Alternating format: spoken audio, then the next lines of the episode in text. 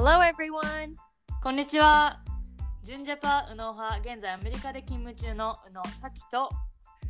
帰国子女左脳派現在東大大学院生左脳の亜美です。Welcome to 海外に住んで視点が変わって見えてきた世界。このポッドキャストは右脳と左脳が日本と海外に住んでみて感じたことをそれぞれの視点から語り倒します。皆さんこんにちは、えー今日は早速メイントピックに入っていきたいと思うんですけれども、まあ、就職活動っていうテーマで今日話していければなと思うんですけど就活ってどの国でも行われていますが、まあ、今日はねちょっと日本とアメリカの違いについて話せればなと思います。で日本では3月から就職活動解禁で、まあ、主に大学4年生とか、まあ大学院生がリクルートスーツ着て歩いてる姿をよく目にするんですけれども、まあこれが日本の普通だけどアメリカの就職活動ってどうなのかなと気になるので、まあ、今日は実際にねアメリカで就職活動をして就職をした先にいろいろと聞いてみたいなと思います。はい。で私なんだけど、まあ、アメリカの大学、まあ、4年間いたっていうふうに前から話してるけど、うん理系だったということでほ同級生のほとんど、まあ、多分80%以上で特に仲いい子たちはほんほんと100%が大学院に進学したのねえー、すごいね。だからなんか、まあ、アメリカでだと獣医学部とかさ獣はいはいはい医師になるとか、うんあとまあお医者さんになるとか、えっ、とあとなんだろう薬剤師とかも、うん。そのまあ、大学院っていうかその大学4年間行ってその後のえっ、とさまあ、3年4年とか2年とかでその医学医者の医師試験医者の資格とかはいはい。取るんだけれども、うん。まあ、なので本当に仲良かった子たちはみんな医学部行ったりとか、まあ、獣医学部行ったりとかあとはまあ私と同じようにこう研究の分野に進んだりっていう子ばっかりでした。うん。だからその大学にいた3年生4年生とかで本当にね周りに就活就職活動してる子たちがあんまりいなかったっていうのもあるしあの多学部の子たちでも、まあ、仲いい子たちいたけどそんなにねがっつり就職活動してますみたいな子がいなかったうんんだよね。で、はい実際にちょっと気になったのはアメリカも日本みたいにこうこの日から解禁ですみたいな解禁日的なのはあるのかなっていうふうな質はい。問なんですけど。はい。アメリカは解禁日はありません。はい。全くありません。なんかそのさ、日本の就活ってこう、マイナビのページで、そこでから、そこで解禁されるみたいな感じで、だから解禁日みたいな感じじゃん。うん、まずそういうページがないし、うんそ、の、こっちでの就活のこのページは、例えば、まあ、 LinkedIn もそうだけど、なんだろう。まあいろんなさ、 Indeed とかページが、モンスターとかあるんだけど、ページがね。うん、まあそれは、うんうん。あの、まあ一年中解禁というかされてるし、そもそも日本みたいに新卒っていう概念が全くないから、あその、常に募集してるし、そうあとなんか、まあうん日本みたいにみんなが一斉にさ、3月に卒業するっていうのもないし、ーうんうんうん。だからそういった意味では解禁日っていうのは全くない。うーん、いつ頃からさ、大体みんな、その、まあもちろんこの日からっていうのはないにせよさ、うんうん。大学4年、3年からそういうかその就職活動してる人っていうのはあんまりいないの？いないやっぱりみね。んな4年生に入ってから、ああ、ていうかなんかその、まあ、3年から就活をするっていうよりは、その、将来の卒業の就職のために、インターンはもう1、2、1、2年生とか3年はいとか。常に探すっていうのはあり、それで、まあ、卒業後の就職に関しては、うん。本当に人それぞれで、うん、で、周りの意識高い子は、やっぱ卒業してからすぐ働けるように、例えばこの、まあこの5月に卒業する人だったら、うん3月、スプリングセメスターの前ぐらいから、まあその後とかうんから、あの、アプライし始めるっていうのもそうだし、うん。そういう人もいるけど、私のその同級生では、いや、卒業してからちょっとゆっくりして、みたいな。夏満喫してから就活するみたいな人はたくさんいた。へえ。うん。そう。まあだけど、そういうのも普通にあるし、うんうんうん。だからって言って、その、そう、偏見が生まれるみたいなこともない。ちなみにその、まあ、日本ってその今3月ぐらいにスタートで、うんでまあ大体内定とかが出始めるのが56と6月とか7月とかなのかな、はい。まあ、だから結構その1個内定出たからそこって決めるわけでもないと思うし、うんうん。多分その就職活動始めてから終わりまで、まあ、1年とは言わないけど半年ちょっとあると思うんだよね。うん。あのインターンとかは別でね本当に就職活動だけであの、はい話すとでアメリカは実際その、まあ、探し始めて受け始めて大体どれぐらいで決まるの？私のケースで言うと、1ヶ月ぐらいかな。あーそんな短いんだ。その、見つけて、アプライして、インタビューして、内定みたいなのは1ヶ月だった。へえまあだけど、まあ、それも、短いね。いや、てか、その、前も話したかもしれないんだけど、アメリカは、うん。もう今すぐ使える人材しか雇ってないから、うん。もう今すぐ必要なポジションしかオープンしてないの。はいはいはい。だからもう、あの、向こうからしたら早く入ってほしいみたいな。うん。会社に入社して、早くそのうん。戦略、何？になってほしいって思ってるから、戦力になってほしいってうん。思ってるから、そうう、んだからそういう意味でも早いのかなとは思ああまあなんかその新卒まあなんていうの？新社会人の教育っていう意味では多分日本の方がすごい徹底しう。うんてるよね。うんうん、そうそでも即戦力、まあ、すぐ働けるとか、まあ、すぐ会社にから内定もらえるっていう意味ではアメリカの方がなんかトントンって、まあもちろんねいろいろ苦労する人もいるとは思うけど、まあ、平均的に見ても日本よりは早かったりその解禁日みたいなこう決まったルールもないってそうだね。なんかその、多う分、大学1年生、じゃあ、えっと、新卒1年目の子がやるし教育みたいなのは、インターンの時に学んできてるを前提で就就活が始まる。そう、もうなんか社会人になったら、そういうのをあもう教えて、まあ、もちろんさ、その、エントリーレベルとか、ジュニアレベルとして、あの、まあ、教えてもらうことはたくさんあるけど、うん。あの、やっぱみんなインターンをしてるを前提だから、まああとあれだよね。私が思うのそのあの名刺交換みたいなカルチャーもさそんなにないじゃんそうだね、ないね。で日本みたいにさあの両手で出して、うん相手の顔見て自分の名前と役職言うみたいなそういうのもないからさうん、なんかやっぱ教育なんていうの最低限の教育しなきゃいけない部分っていうのもそんな日本ほどないね。多くないんだろうね。うん面白い。はい。えじゃあまあなんか私はやったことないしんだけど、まあ、うんよく周りのその就職活動してる知り合いとかが OGOB 訪問とか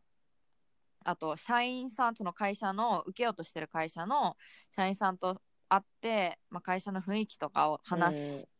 雰囲気とかの話を聞いたりとか、まあ、あとはその福利厚生とかその育休取ってますとかなんかその育休後会社に戻れるみたいななんかそういう社内にいるからこそ知ってるような情報を、はいはい。まあ社員さんにから直接聞くみたいな機会をこう設けてたりするんだけど、うん。そういうのもアメリカであるの？OBOG 訪問みたいな。OBOG 訪問っていうのはないんだけど、まあでも似たようなのがあって、うん。あの、もうなんか、自分まあ私だったらこのビジネス、マーケティングをやりたい。で、それで、うん。例えば LinkedIn で調べて、あここの会社行きたいってなると、うんそこに、あの、この人たちがあなたの大学、そ卒業した人たちが、ここで働いてますよっていうのが出てくるわけ。はいはいはい、はい。で、もうそこで自分で連絡をして、あの、この、ここの大学を卒業しするものですが、みたいな、あの、会社に興味があるのでって。まあ、だからそれが OBOG 訪問。うん自主的にそういう機会を自分で探して自分でそうそうそう。予定取らなきゃいけないけどまあできなくはないってことねアラムナイネットワークみたいな感じだよね。そうだね卒業生ネットワークみたいなので、興味がある会社で働いてるひ人だったら、まあ、つながりも同じ大学卒業っていうことであって、話しに行けるっていうことだよね。うん。だけどまあ、私もそれで結構連絡したの。うんうんまあ、ほぼ無視されるから、はいはいまはい。あ、あの、人による。ああ、じゃあそんな期待して絶対答えてくれるとか、答えてくれなかないからなんか、もう落ちるわみたいな、そういうの風には思わなくていい。うん、それは思わなくていい。うん。そう、思わなくていいし、へーあの、別に大学を出た人しか連絡できないんじゃなくて、まあ、うんこの人の、あの、このポジションで働いてる人にすごい興味があるから、この人の話を聞きたいって全くコネクションがなくても、連絡も全然してもいいし、うんもう本当に、その、自分次第。うんうん。へえ。うん。じゃあやっぱ自主的に動かなきゃいけないんだね。それは日本とアメリカも。まあ日本もどうなんだあの、う何もやってくれないから、あの、みんな、周周りは。学校もそうだし、はいはいはい。うんうんうんうん。そうですね。はい。わかりました。えっ、と、次は、まあ、インターンっていうあのキーワードさっきからも出てきてるし、まあ、私たちのポッドキャストで結構こう頻繁的に出てくるキーワードだと思うんだけれども、日本でもあの超短期のインターン、本当に半日とか1日2日とかからあるのもあれば、まあ、ちょっと長めの1週間ぐらいのインターンをやってる会社とかもあったりして、で、そこで内定をもらえたりとか、まあ、あとはそのその後そ、その会社を受けたら、まあ、インターン来ましたよねっていうので、ちょっとこう内定がもらえやすくなったりとかっていう制度をこう入れてる会社がすごく増えてきてるんだけれども、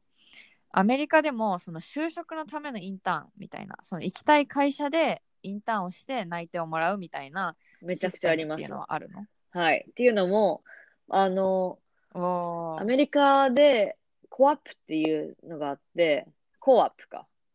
COOP っていうんで書くんだけど、あの、セメ、ワンセメスターとかうん。を使ってインターンをするっていう制度で、で、あの、うちの会社もそれですごい、そこから、で、インターン人たちを雇って、すごいの人数で、かなりの人数で雇ってるんだけど、うん。で、こっちのインターンって、なんかちょっと職業体験みたいな感じっていうよりは、本当にチームの一員としてがっつり働いてうんもらうから、やっぱそれで、この成果出す子たちは、あの残り、うんそこ、多分自分で就職したいっていうのをアプローチしてるんだと思う。いる間に。うんまあ、それか、その、はいはいはいはい。あの、その後にちゃんとアプライとかするのかもしれないけど、でもやっぱりそれで、もうさ、うん。その子がどういう人材かっていうのも分かってるし、どういう働、どういう、そう、うん。どうやって働くかとか、そのカルチャー的にもフィットしてるかっていうのもやっぱ分かってるから、そう、そこからやっぱ就職していく子は本当に多い。うーん。ちなみに私まあまあ 4, 4はい。月から就職するけれども、私も完全にその方法で日本にいながら、まあ、その方法で就職するんだよね。だから、まあ普通に日本だったらさそのうん。リクルートスーツ着て、あのなんていうの 丸の内とかをカツカツ歩いて就職活動みたいなのがみあ普通だと思うんだけどそうね。まあ、それ一切してなくて本当にな何年かインターンしてる会社でまああのはいうんうんうん。入りたいですみたいに言って、まあ、向こうからも OK っていうので内定もらったので私もねその就職活動っていうのはほぼ日本でもしてないしてないっていうか、まあ、インターンによる就職活動はしてたかなでもそのうん単発の就職活動みたいなのはしてなかったので、ちょっとねしかもさ、さがあんま、り分かってないこれ行ったことあるかわかんないけど、アミのインターン先は私の元インターン先の上司の新しい会社っていう。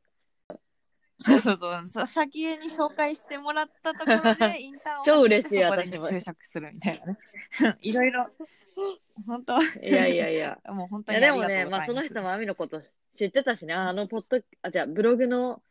宇野と佐野みたいな言ってくれてたもんね。あ、そうそうそうそうそうそう。でも、あの、このポッドキャストもありがとうございますたくさん聞いていただいてるようなので。ありがとうございます。えっ、と、じゃあ、あの、まあ、一つね、私がすごい日本に帰ってきて思うのは、日本ってその、やっぱりその、みんなで用意どんで始め、就職活動も始めるので、そのなんかこう、波に乗り遅れたりとか、まあ、うまく乗れなかったりする人って就職できなかったりあとはなんかその、まあ、できないから大学院に進むっていう人も中にいればもうできないからもうもう諦めるみたいな感じで、まあ、ニートっていう選択をしたりとか、まあ、バイトバイトだけして生活していくみたいななんかそういう選択をせざるを得ない人も中にはすごくいたりとか、まあ、あとはその1年間就職しなかったらこうその人の評価がちょっと下がっちゃったりとかっていうことあるんだけど、アメリカではそのすぐに就職しなかったりとか、まあ、1年なんていうの世界旅行したりとかなんか経歴的に何をやってたのかわからないブランクがあってその人の評価が下がるみたいなことっていうのはある。確かにそのブランクがあってなそのブランクをうまく説明できる人例えばそのまあ、全然世界旅行に行ってたってすごい素晴らしいことで、まあ、例えばそれで、なんか何を学んだじゃないけど、そうやって言えればいいんだけど、ただ何もしてませんでしたっていう人は、あの、やっぱり評価は下がるとは思うんだけど、その、まあ、全然就職、就活の波に乗り遅れたからっていう、その、乗り遅れた感っていうのは、アメリカにはやっぱそんななくって、っていうのも、さっき言った通り、その、うん、みんな、まあ大体卒業する日がは、まあ春頃で一緒だったとしても、すぐ、あの、就活する人もいれば、うん、そこから就、あ、すぐ就職する人もいれば、そこから就活する人もいたりとか、ちょっとの間インターンだけや,、る人とかもいるし、うん。まあそういった意味では、まあいい意味で周りを気にしなくていいっていうのがアメリカ。で、でもやっぱり、うん、まあ、ブランクが来すぎると、よくはないかな。うん、まあでも、その就職活動の波みたいな、そのみんなで今すぐやらなきゃみたいな、そういう波はないから、結構バラエティーに飛んで、みんな好き勝手、こう、好きな時に始めたりするんだね。でもそれってすごくいいよね。だから私もやっぱり周りに何人かこう就職できなかったとか、っていう声を聞いたりするしなんかそれそれでなんかそういうのもあるんだっていうのを逆にこう日本に帰って知ったというかアメリカとかにいたら別に就職しないで何やってるのか分かんない人もいれば、うん、なんかこう本当1年間もう旅行するとかアメリカ国内旅行するとか世界旅行するとかボランティアするとかで本当まあ仕事にはついてないけど何かしらやってるような人もいてなんかそういうのが普通だったからこう日本でその就職で内定をもらえないっていうとすごくこうもうなんか人生終わったわみたいなことも聞くんだよね。でなんかそれを聞くとすごくいまだにびっくりしてしまう。はい、うん。じゃあ、えっと、具体的に先はどういうふうにして就職活動したのかを聞きたいんだけれども、うん、まあなんかさっき言ったインターン採用みたいなインターンをして採用されたのかあとはまあボストンっていうとさ世界的に有名なボストンキャリアフォーラム、はい、まあ、通称ボスキャリだよね。って言ってこうまあ有名なねあのコンサルとか金融系とかももちろんあの IT 系の会社とかがみ一斉にボストンに集まってあれは完全に日本人向けなのかな？あのあ日本人の、まあ、海外に留学してる人とかあとはまあちょっと留学経験があるけど日本の大学に所属してる人とかがまあ11月だね。11月とかだよね、うん、ボストンに飛んであの、まあ、このキャリアフォーラムで就職インターンのポジションを見つけたりとか、まあ、もちろん就職先を見つけたりとかするイベントがあるけど、はい、まあ、そこであの見つけたのかどうやったのかなっていうのはすごい気になってます、はい、えー、私はあの普通に就活をしたんだけどで結構いろいろインターンをしてきたつもりだったから、うん、その、コミカレ中に2つして、うん、で、その後 OPT で1年間して、日本でも、まあ、2つちっちゃいのだけでやって、で、その後、あの、うん、大学のジムで働いてとかやってたから、いや、こんだけ経験あるし、大丈夫だろうって思ってはいはい舐めてたの。だから、で、うん私やっぱ留学生だから、OPT の始まりっていう期間、その、限られた時間しかなくって、で、OPT が届いてから、90日間が、OPT が届いたら90日間は職がなくてもいいけど、それまでに職が手に入らなかったら、日本に帰らなきゃいけないみたいな、そういうこの切羽詰まったリミットがあるじゃん。あちなみに OPT って何ですか？そうだよね。多分知らないえっと、人がオプショナルプラクティカルトレーニングって言っルて、大学で、えーうん。学士を取ると、1年間働ける、何？その、就職、うん。その就労ビザみ、就労パーミットみたいな感じで、で、あの、うん。ステムって言って、うんうん。その理系の人たちは3年間もらえます。うん。まあだけど私はビジネスなので、うん。1年間だけで、で、やっぱどの企業も1年間しか働けない人はあまり探してなくって。で、まあ私、はいはいはい。その、春休み、3月の春休みが終わってから、この就職というか、うん。アプリケーションを出し始めたんだけど、全く返信来なくて、どの会社からも。で、私は、まあ、もともと、その4年生を卒業して、で、そのまた OPT が始まるわけだけど、その1年間しかアメリカで働けないわけじゃん。で、私はもう、あの、スポーツ業界に行きたいって決めてたから、まあ、スポーツ業界を主に見てたの。なんかまあ、まあ、ボストンにもスポーツ系の会社いっぱいあるとはいえ、私もエントリーレベルというか、ジュニアレベルの中で雇ってもらえるところもすごい、うん。ポジションもそんなないし、まあだから限られてたんだけど、本当にどこからも連絡来なくって、マジでやばいってうん。なってて、でそれまではあんまり日本語に関する仕事はしたくなかったんだけど、まあ、ここまで来たら、私のこの強みは日本語喋れることだから、で、日本語を話さなきゃいけない仕事を探そうと思って、で、それで検索、 LinkedIn でかけたら、この、今私が働いてる会社の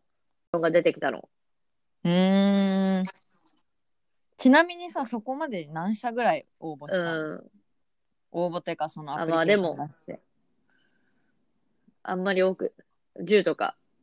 10とか？10もいかないかも。なんかさ、あその一つ一つにカバーレター書かなきゃいけないとかさ、すごい時間かかって、そう。ーはいはいはいはい、まあ、時間かかで、る、私が書いて、うんその誰かに添削してもらって、みたいな。すごい時間かかって、はいはいはいだから10とかかな。で、まあその、うんうんうんうんそれが、まあ4月5月、5月卒業で、4月と5月がそんな感じ。あ、6月？もそんなか、あ、違う。あれだ、私ね、夏の授業取ってたから、だからそれがろうん。6月ぐらいかもしれない。じゃあその夏の授業を取り終える前に内定はもういや決まってないよまだ。だね。えっと、その、そう、その、ポジションを見つけあて、その、今の会社の。で、あ、これ日本語リクワ、リクワイアだと思って、でしかもすごい働きたい会社だったから、あの、日本の会社でスポーツ企業で、ボストンで、超パーフェクトって思って、で、それ、いそれ以前はもうん。う、ボストンで探すの無理かもって思ってね。で、例えばニューヨークとか LA とか、日本の、うんうん。その需要が多いところに行こうかなとも考えてたの。そう、その中でこのポジションをうん。見つけたから、あ、もうこれはガチで行くしかないと思って、で、とりあえずこの、うんあの、ポジションのこの採用情報と自分のレジュメを持って、初めてうちの大学のキャリアアドバイザーのところに行ったの。今まで全く使ってなかったんだけど、ちょっとこれはマジでやらなきゃいけないと思って、そう、キャリアアドバイザーのところに行ったら、うんその、例えば、こういうのが応募条件みたいなのになってるから、これをうまくあなたのレジュメに反映させなさいと。そうそうそう。ああ、アドバイちゃんとこのね。、この仕事用に自分のレジュメうのスキルとかも、この変えなさいみたいな。はいはいはいはい。そう、アメリカの大学って結構いろんな大学で、てか多分どの大学でもそのキャリアカウンセラーみたいなのがいるよね。で、あの、就職探してます、先探してますみたいに言ったら、それ紹介してくれるところもあれば、そういうふうにそのカバーレターとか、まあ、レジュメとかの添削だったりとか、まあ、こういうふうな表現の仕方の方が合ってると思うよみたいなアドバイスをくれるってうすごいね、。あの、うんうんうんうんよかっ。た。やっぱり。そう、アドバイザーに、あの、もうこれ今すぐ応募しなさいと言われて、もうこれ時間勝負だからって言われて、はいはい。だから速攻応募したの。だけどうん。応募する前に、うん。私の、あの、こっちでの best friend が、ファイナンス系の子がいて、で、もう毎年のようにさ、まあ、ファイナンスって結構、ターンオーバーが激しいというか、もうコロコロ会社変わってる子が多くって、うんうんうん。その子に、どうやっていつもそうやってさ、探してんの？みたいな。言ったら、もう全部 LinkedIn だよ、みたいな言ってて、え、どういうことって言ったら、あの、ここの会社で働きたい。で、ど、この会社で働いてる人にアプローチをして、で、コーヒーを30分だけしてくださいって、お茶一緒にしましょうってアプローチして、うん。で、そこから、うん。この、うまくその子が就職何、採用してもらうような、例えば、リコメンデーションしてもらったりとか、そこの働きたいデパートメントで働いてるうんうん。人につなげてもらうとか、そういうことをするんだよって言ってたから、うん。じゃあ私も、あの、うん。ここで働、この会社で働いてる人を見つけようと思って、見つけてた、探してたら、あの、一人、うん。あの、日本の本社と日本の渋谷オフィスで働いて、今ボストンに戻ってきたっていう人がいて、あ、この人パーフェクトだと思って連絡をしたの。で、うん。その、私の友達のアドバイスによると、ここの会社で働きたいからあなたと話したいじゃなくって、アプローチの仕方は、うん。あなたのキャリアにすごい興味があるから、今までのこのキャリアにすごい興味があるから、あなたの話を聞かせてほしいっていう話を、あの、ああそう。で、その友達曰く、誰でもあなた自身に興味がある人にノーって言わないから、みたいな。そう、だから、はいはいはいはい。私もそうやって聞いて、で、あの、そこから何回かチャットした後に、電話したの。で、うん。まあ、なんか軽く、Hey, so do you wanna chat on the phone? って言われたんだけど、まあ、それってで電話インタビューってことで、うん。で、まあ、軽く、うん。私がその人に対する、例えば、同じ会社でも日本で働くのと、アメリカで働くのはどう違うとか、まあそういういろんなことを聞いて、で、うんうん。その人は私のこともいろいろ聞いてくれたんだけど、じゃあ君はどうしたんだいどうしたいんだいってうん。言われて、で、あのー